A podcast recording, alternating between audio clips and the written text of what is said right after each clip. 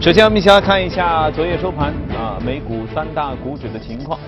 呃，我们能看到纳斯达克上涨最多，涨了百分之五点一，呃，标普五百和道琼斯指数都涨了百分之零点三二和零点二三，涨幅其实看上去都还比较的温和和健康。我们先来连线一下驻纽约记者葛万，来听听他的介绍。你好，葛万。早上，主持人，发生在纽约时报广场地铁站的未遂的恐怖袭击事件，并没有影响美股上涨的步伐。在早盘小幅承压之后呢，美股迅速的收复失地。这个礼拜对投资者来说最为关注的，当属美联储将会在周三闭幕的公开市场委员会会议。而目前市场也是普遍预测，美联储将会在该次会议上宣布年内最后一次加息。伴随全球经济实现同步扩张，各主要央行纷纷开始退出宽松货币政策或者是常规化货币政策。花旗的经济学家就预测，二零一八年美联储有望加息三次，而摩根大通的分析师呢观点可能更为激进一点，认为美联储可能会在二零一八年实施四次加息。德英的经济学家预测，美国的投资者将会在明年二季度真正感受到货币政策常规化所带来的压力，而通胀也将有望在二季度出现一个明显的提升。主持人。好，谢谢各位。接着我们来看一下欧洲三大市场收盘的情况，那似乎就没有来的美国那么乐观了。英国富时指数受英国脱欧第一阶段谈判成功的影响，上涨百分之零点八零，呃，很骄傲。呃，法国 CAC 指数和德国 DAX 指数却同时下跌了百分之零点二三。呃，具体情况我们来听一听驻欧洲记者薛娇发回的报道。你好，薛娇。好的，主持人，周一欧洲主要股指在小幅的高开后，受到了科技股下跌的拖累，有所回落，盘中整体波动较小。截至收盘，欧洲斯托克六百指数微跌百分之零点零五，报三八九点零五；法国金三百指数则下跌百分之零点零四，报幺五三零点八三。英国富时一百指数则因为英镑的走低，而在盘中一度上涨约百分之零点八。个股方面，科技股继续受到了美国税改法案的不利影响，斯托克六百科技股指数盘中一度下跌约百分之零点七，而金融股则在对于美联储本周加息的预期下普遍的走高，斯托克六百银行业指数上涨约百分之零点五。对于欧洲市场来说，本周最受关注的无疑是周四的欧洲以及英国央行的议息会议。业内人士预计，欧洲央行很有可能在周四更新其经济增长以及通胀前景的预期。同时，本周即将公布的欧元区十二月份的 PMI 数据也会再一次的印证该地区的稳步复苏。因此，市场普遍看好欧元的走势。而对于英国央行来说，市场预计其连续加息的可能性较小，加上近期英国的经济数据表现并不理想，英国央行预计将按兵不动。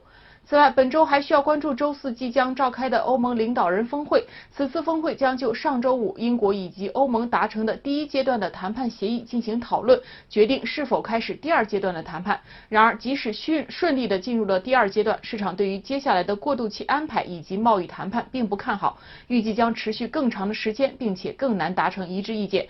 受此影响，英镑对美元盘中一度下跌约百分之零点三五。主持人，好，谢谢学校。其实本周市场的关键词叫什么？察言观色加顺水推舟。因为这个水啊，就是周四各个央行都会宣布我们接下来的利率政策啊，欧洲央行也要宣布，美联储也要宣布。所以呢，各大市场你看到，其实虽然也算有点涨，有点跌，但总体上都是属于温和，因为大家都在静静的等待。那么等到周四的时候，会怎有可能有怎样的大概率的结果呢？我们今天和嘉宾来聊一聊。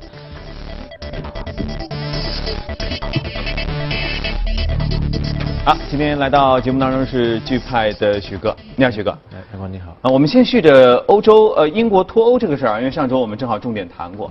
原本我觉得在第一阶段有一些明显谈不拢的事儿，你说有三大问题嘛，分手费啊、北爱边界啊等等。你觉得这个这个里面好像困难重重，怎么突然之间皆大欢喜，说我们已经谈拢了，啥都好了？因为前面的三大问题主要是北爱尔兰的这个硬边界的一个问题。嗯。那么现在如果这个问题解决之后，就相对来说这三个问题当中，这个问题是最难绕过去的。剩下钱啊什么都不是个事。对钱的话，之前已经有一个协商了，然后还有公民权利的问题，基本上都不是什么大的问题。嗯。所以到第二阶段，也就是跟欧盟的二十三个国家的这个双边贸易，这个是一个硬骨头，相对来说会可能真的就像刚才新闻讲的，会更难一点。对啊，那第一阶段就是相对比较容易都弄成了这样，那第二阶段这特蕾莎梅日子不要过了。对，日子这个时间段可可能会持续很长一段时间。嗯，所以脱欧这事儿还有的要看。对，英国这一块还有的看。嗯，那我们看本周，本周各大央行都会出这个呃利率的结果，你觉得现在大概率是怎样？呃，应该本周美元会有一个升息吧？那其他除了美国之外，可能经济体当然也是好。但是没有像美国那么好，因为我们看到上周五其实有一个非美的这个经济数据，这个数据其实很重要。我个人认为是一个呃承前启后的那么一个数据，因为承前的话，其实今年的美国经济呃也遭遇了一些天灾吧。年初的时候是大的暴风雪，然后 GDP 只有零点七，然后到秋秋季的时候又是百年不遇的大的飓风，所以。呃，现在离飓风大概也就正好一个季度，所以现在的数据前前面数据其实有点扭曲，因为一个一个天灾的问题。那现在这个数据，上周五那个数据是外界认为是最能够真实反映美国的经济状况和劳动力市场那么那么一个数据。嗯。呃，这个数据开出来也是非常的好。呃，这个非农就业是增加了二十二点八万人。那么市场预期十九点五万嘛，嗯，其实我们去看这个数据，经常每个月会出现一次。这个数据如果到十万的话，就是不好不坏，无功无过。嗯，那到了二十万，那已经是非常好，非常好。今年从一月份到现在，平均每个月是十七点十七点四万人。嗯，所以二十二点八万人这个数据是非常好，而且它是连续八十六个月的一个一个正的增长。另外一个，我们还看到它的失业率只有百分之四点一。那大家读过经济学知道，百分之五是一个，就基本上是充分就业了嘛。四点一是，呃，那个就业状况是非常的好，而且还有一个就是，呃，劳动参与率啊，参与率是六十二点六十二点七，也是在过去的十年当中应该是最好的。大家都都出来从家里面出来找找工作了，觉得能够找到工作。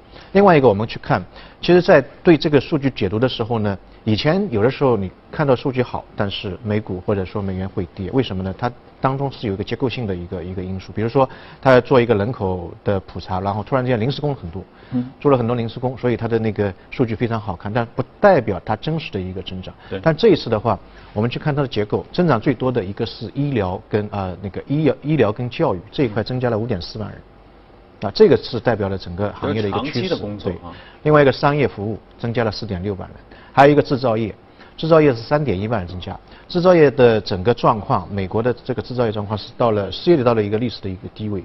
我们看到奥巴马的当政的时期，他是认为制造业要回归美国，振兴制造业，整个效果已经开始出现。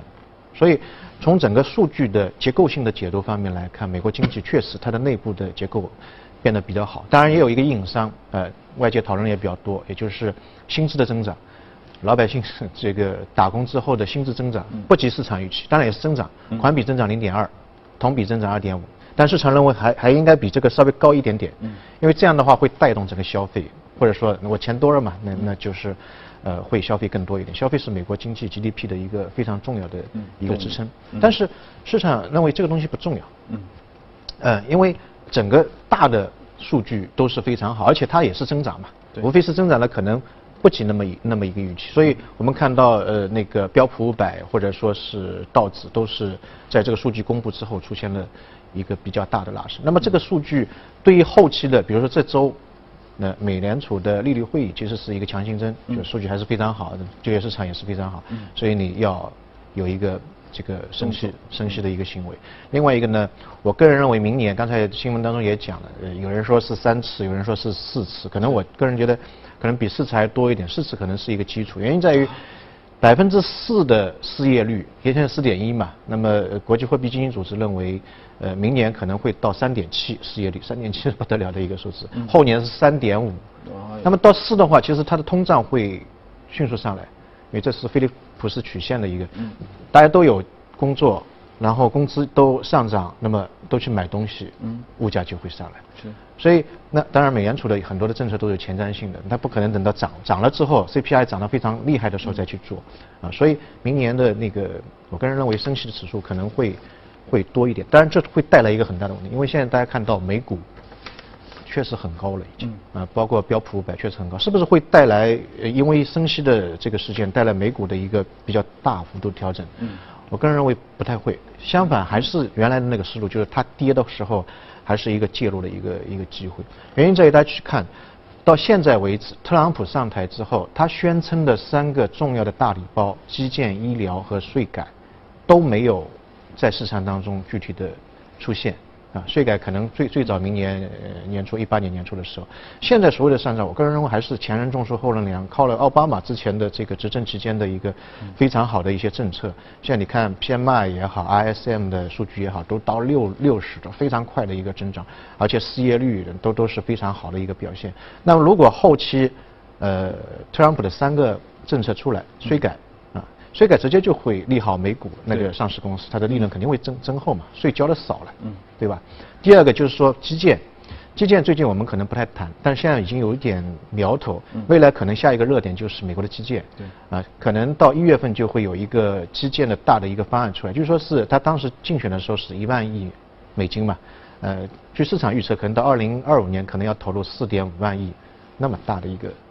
大的礼包砸进去，那么我们可以看到，在基建这一块会，无论是就业也好，对就业市场的促进也好，或者说是对建材啊上下游的这个影响也好，都会带动美国经济的一个比较大的发展。所以美股我不觉得是会有很大的风险。第二个，大家去看今年，到了下半年开始，无论是日本，日本现在三季度 GDP 是百分之二点五，连续七个季度出现一个正增长，然后欧洲，欧洲 GDP 增长是二点六。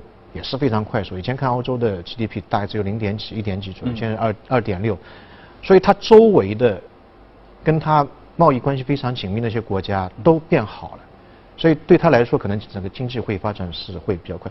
还有一个最重要的一个原因就是，说实话，美国的这个投资者还是比较幸福的，因为美国的整个家庭的资产，最近有个新闻就是说，在零八年的时候，整个家庭资产大概是五十六万亿。现在是九十六万亿，也就是在过去的七呃八年到九年时间当中增加了七成。嗯嗯，所以老百姓这个钱越来越多，它主要靠股市股市的一个上涨，另外一个呢就是房地产市场的一个上涨，所以这个资金或者说他的家庭财富的增长会带动他去消费或再去投资市场，对于整个美国经济。我觉得是一个比较大的利好。嗯。嗯。呃，像你说的这么多的利好啊，你看就业如此充分的就业，就几乎你就从数据上看，我觉得现在美国人民的这个喜欢工作的这这种热情程度，已经跟中国人民差不多了，非常，这就平常你见不到街上有闲人了，都在工作啊。然后整个家庭的收入和资产都得到了一定的增厚哈，对啊，那所以耶伦担心的问题，我也开始觉得有些奇怪了，为什么物价整个通胀却没有上来，还不到二呢？那物价的之前我们在节目当中提提到过很多次，它现在是一个结构性的问题，比如说高科技的，比如说通讯这一块，因为技术进步嘛，所以它的这一块的价格其实出现一个。一个下跌，嗯，另外一个食品那些，其实你不可能，呃，我我我有钱了，我吃四顿六顿，其实你对食品的消费，嗯，反而是随着人口的老龄化，你会会会减少，嗯。啊，所以这种结构性的东西可能会带动，大家可以看到表面上面，哎，钱是越来越多，但是整个物价反而没有出现一个比较大的一个上涨。所以，反正攒着的钱总有一天要花的嘛。双十一不用，双十二也要花的嘛，对不对？所以他们一定会有一天突然之间造成房子呀、车子呀，或者一些大件儿，因为小钱不花嘛，就留着买买东西呗。所以一定会在某一个时间段也会迎来一段井喷哈。所以这个大伙儿就一起关注吧。本周四看看美联储决议，尤其是他们对下个阶段如何展望，他们会不会透露一些口风，说我们预计明年会加四次或者加三次？嗯。这很重要，嗯，然后就看他对经济的一个展望，嗯，因为这一次就是正好是交棒的时候嘛，就是从那个耶伦耶伦到鲍威尔，鲍威尔。又是一个相对来说比较接近的一个新的一个主席，所以我们这一次的会议之后的声明是要重重点去看的一个。东西。好，到那天啊，周四早晨我们会和大家一起来关注。接着我们来看一下异动美股榜上的情况，来。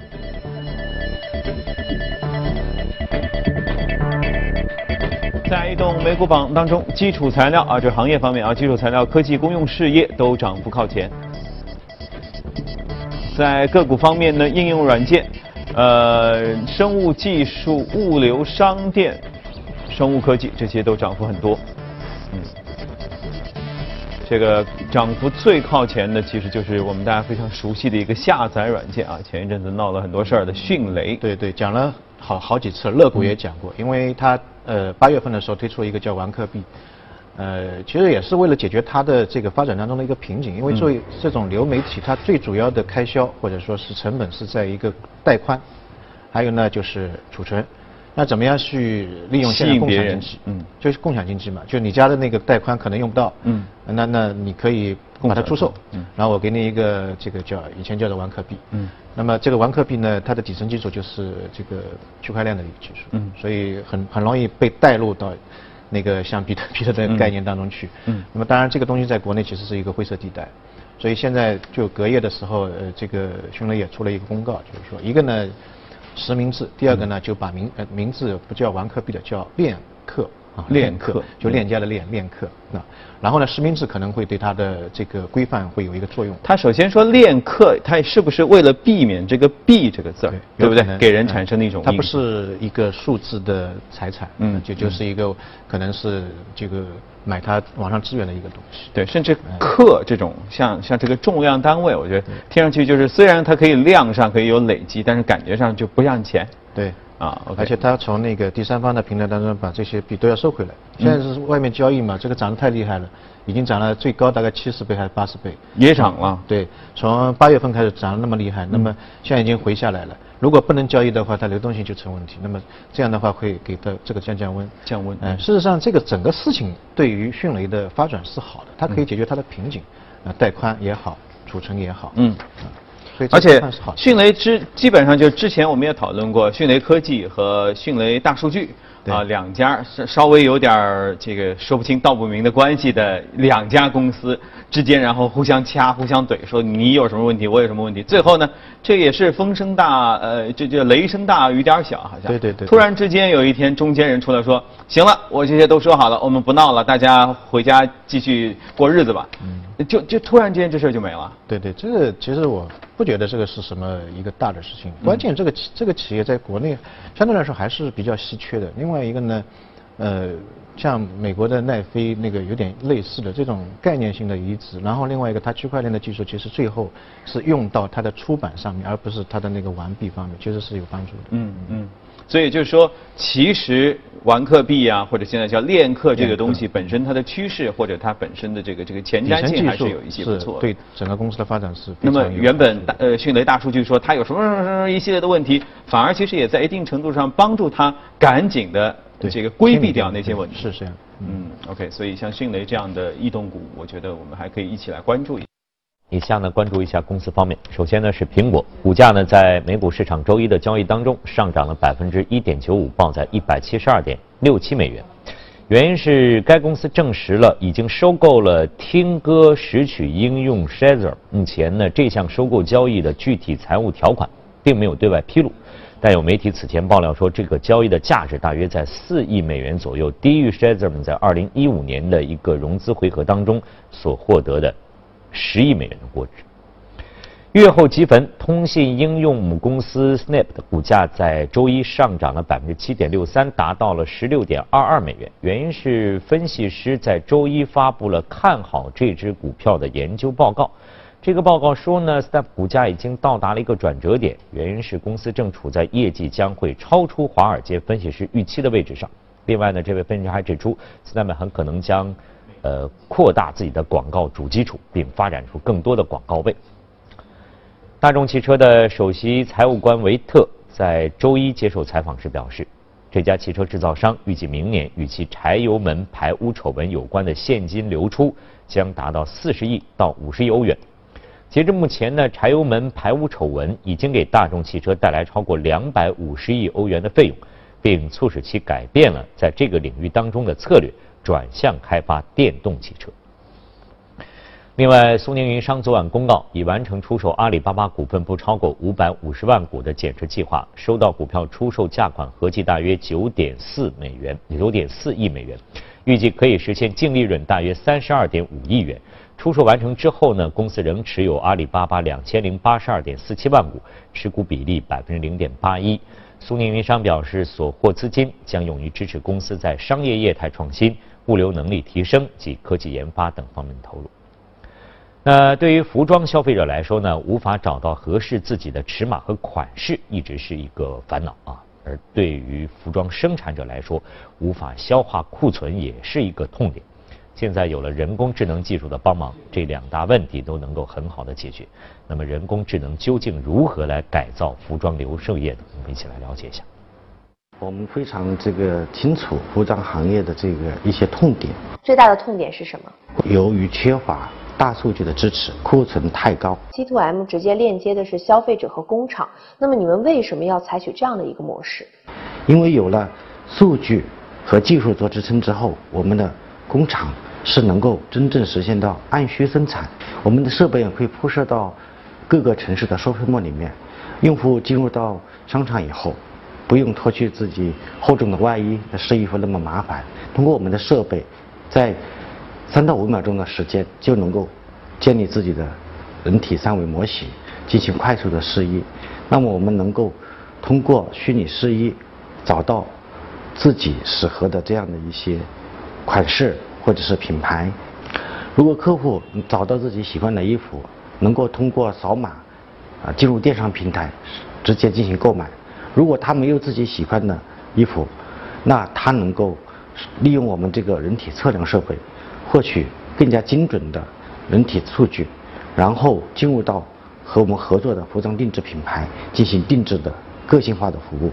那么从技术角度说，你们怎么来保证这样的一个对人体建模的准确度呢？我们的技术基石在哪里呢？在这个叫做深度学习、人工智能，还有计算机视觉。包括一些高级的、先进的图形图像、3D 图形图像的一些技术，在这一块我们有很大积累了很大量的一些人体数据，然后基于这些模型，我们就能够很好的对于不同的人进行一个很好的一个解析和感知。这个数据呢是可以对标到我们的这个叫做专业的量体师傅啊。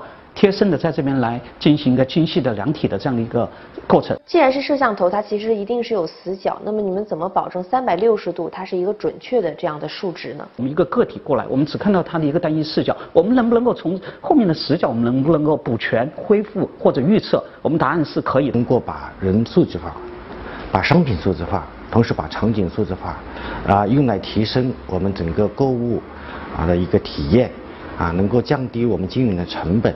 来提升整个的一个经营的效率，我觉得这是最大的价值。好，公司方面消息就是这些，以下进入今天的美股放大镜。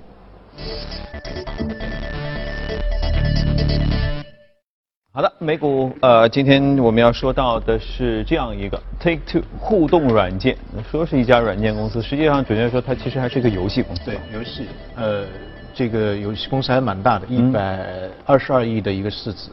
啊，做游戏公司是是已经应该说是蛮大的，然后的话呢，它是主要为那个像任天堂、嗯，微软的 Xbox 啊，还有那个那个什么来着，嗯，就 PS 的，就索尼的那 PS 的那个，它生产专门的这个定制的一个一个游戏，应该呃专门玩游戏的人应该会会知道它的有几款爆款，像那个侠盗猎手，嗯啊，黑手猎猎猎猎车手，嗯啊这个。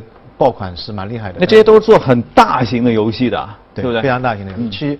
一三年的时候，它是出那个侠盗那款第五版嘛，呃，当天的销售额就达到八亿八亿美金，嗯，啊，这个量是非常大的，全球大概有八千八千多万的一个一个一个玩客。那么呃，这家公司的股票其实涨得是非常好的，今年已经涨了大概一百一十。啊，股票在涨了百百分之一百一十，那么也有一些特点，它的发展其实对于股股东来说，或者你买它的股票来说，它从来不派息，也不分红，就靠股价往上走。嗯，那么它钱赚了，它钱也赚了很多，赚了干嘛呢？它就是收购很多一些小的游戏公司，因为在游戏行业其实是蛮奇怪的，有的时候。一款游戏出来之后，你也不知道为什么就突然间变变成爆款，像滑西瓜什么来着？以前我们就很简单的啊，很多人都去很弱智的那种游戏啊，很多人都都都去玩。所以他不知道哪个是，可能是花了很多心血去研制这个游戏，他突然也没有什么声音。有可能一一款游戏收了一个公司，哎，啪一下就就爆了。所以他就在发展过程当中收了很多一些小的游戏。其实大家看美国现在这个整个游戏的这个产业。链或者说它的这个增长速度还是蛮快的，嗯，呃，股价表现也相对来说会比较好。现在，呃，我们去看一些传统的像食品啊，或者说那种那种行业，现在慢慢慢慢往下走。那精神上面的消费开始慢慢慢慢往往上走。嗯美国的游游戏行业呢，在一三年之前其实是增长蛮快，大概每年的增长率在百分之一百四十左右。但到一三年之后，可能是因为大家在美国的话，大家都有那个手机也好，电脑也好，普及化比较高，就慢慢慢慢往下走。不玩这种大游戏了。对，但是呢，整个游戏行业出现一个分化，就是说叫电子竞技，嗯，这一块。增长率，哎，在过去几年当中还是保持着非常高速的，甚至达到百分之一百的一一个增长。嗯，电子游戏无非是人跟机打嘛，人跟这个电脑打嘛。如果是竞技游戏的话，那就不一样了，跟人了，就人跟人之间的对抗。嗯，甚至是可能一个州跟一个州，一个学校跟一个学校。大的话呢，可能是一个国家跟一个国家。嗯，啊，这已经上升到一种体育的体育的竞技的体育竞技层面。对，所以它会有很多，比如说广告的赞助，啊，有门票。有直播，它的这个收入来源就相对来说会会会比较多一点点，所以这一块大家去看游戏行业现在已经慢慢慢慢转化，包括我们现在看这个王者荣耀，可能组队打什么来着，已经往那个方向发展，而且这一块的发展速度相对来说是非常快的。今年的整个全球电子竞技这一块大概有六点九六亿美金，嗯，那么大的一个一个数，到二零二五年可能有十五亿，十五亿美金的一个一个收入，这个是。非常快速的一个增长。嗯，那么目前其实国内大家去看游戏这个行业，其实增长也是蛮快的。中国的玩游戏的人，它规模大概占到全球的百分之二十八左右。这么多？对，所以呃不要小看这个这个数字，而且呃可能我们三线、四线或者一些农村还有一些。更更大的还没被统计进去的有些人群，当然现在整体的这个增长速度是开始慢慢放缓了，因为可能人口红利已经开始慢慢往往年轻人少了。对，但整个行业大家可以看到，从玩游戏到最后用装备到最后花钱，嗯，这个进程是慢慢慢推进的，所以这个行业特别是竞技这一块。呃，我觉得未来还是一个非常呃值得去关注的一个，对对。那像这样一家公司，它是只做大游戏吗？就是说，它是不是还得再有其他的爆款出现，让它整个的？比如黑手党，我不知道您玩过吗？啊，也也是一款爆款，还有一些非常小的，可能知名度没有那么高，嗯，啊，但也会给它的盈利造成很大的一个支持。它也有大的、小的，嗯，都有竞技类的那种赛车啊，这个这个这个狙狙击手啊等都有。嗯嗯。那像这样的游戏的这么增长的这么迅猛的增长的势头啊，你前面也说到，中国这个其实打游戏的人口在全世界整个比例也很高。那么有没有一些中国方面的游戏公司，或者至少跟这方面业务有关的公司，也有很好的前景？呃，中国跟这跟这个公司的有关的还是比较少，因为一般就是代理它的在中国的发行权是有的。中国也有一些比较好好的一些动漫的是自己自己，但没有像呃美国这个。这种公司或者说就爆款那那些公司会那么做的那么大，或者说是那么一个就全球有影响力的，相对来说还是比较分散，一个行业的集中度没有像美国那么高。第二个呢，就是说还没有出现那种像美国像动漫暴雪啊，或者说像这种公司的这种行业的龙头的有一定的垄断地位的一个一个，可能是跟我个人认为可能跟这个美国文化跟中国文化的这个差异也有一定关系，因为你设计一个游戏，它其实背后是一种文化。对啊，就比如说功夫熊猫哈，或者是一种啊，美国人可能枪战啊，或者说那种。对，人家电影影视类发达，所以在这些方面就是玩点大特技、大动效的这种东西肯定会比较强一些。后面可能是一个一本很成功的片子，背后就是一款游戏又出来了，就会跟进。对，是这样的。嗯，不过其实还有一个文化方面，就是说我们也有一些，我我记得我们读大学的时候也在玩一些武侠类的这种改编的东西。是。啊，但是这种武侠类啊，老外玩不了，因为他无法理解你说的这个武侠，说为什么一个隔空能够有一掌，他他认为激光 OK，但是你说要靠内力，要要要打到你那个，他们认为无法想象。对对，他觉得这是吹牛。对。但现在当然现在大家可以看到，呃。以前就觉得玩游戏是一个就浪费时间、浪费时间的，但现在已经上升到国与国之间的就是游戏的一个对抗，现在有荣誉感了。据据据说最近的话啊，应该是去年的话，呃，把这个电竞放到二零二零年的东京奥运会的这个这个里面在进行讨论。当然后后期好像是被否了，但是大家可以看到这个东西已经上升到一个比较高级的一个一一个级别。如果说一旦进到竞技类的项目，奥运会的竞技类项目，那对它的地位的提高是会有很大的帮助。嗯嗯。而且这样在提到说，现在家长对于孩子就成长中的青少年。对游戏、对电子产品一种态度，实际上就是这样，就是你靠近。其实是进不了的，因为这个东西现在真的是叫无处不在，市场占有率都已经高到这个程度了。就算小时候你严格的让他不接触，长大了也控制不住。所以其实还是要正确的引导。是这样，嗯嗯，就别让孩子在游戏上花太多钱。我觉得啊，至少在自己可控的消费能力之下啊。好啊，今天关于这个赢游戏竞技方面的美股，我们也和大家就讨论到这里。接下来时间我们交给李欣，给我们介绍一下大宗商品方面的消息。李欣。好，我们再来关注一下商品市场的情况。首先是十一号，纽约油价上涨。一八年一月交货的纽约轻质原油期货价格上涨零点六三美元，收在每桶五十七点九九美元。一八年二月交货的伦敦布伦特原油期货价格上涨一点二九美元，收在每桶六十四点六九美元。另外呢，纽交所黄金期货市场交投最活跃的二零一八年二月的黄金期价，十一号比前一交易日下跌一点五美元。收在每盎司一千二百四十六点九美元。一八年三月交割的白银期货价格下跌零点零三八美元，收在每盎司十五点七八五美元。一八年一月交割的白金期货价格上涨九点一美元，收在每盎司八百九十二点八美元。再来看一下汇率，十一号美元对多数主要货币下跌。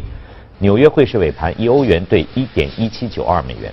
一英镑兑一点三三四八美元，一澳元兑换零点七五三五美元，一美元兑换一百一十三点四七日元。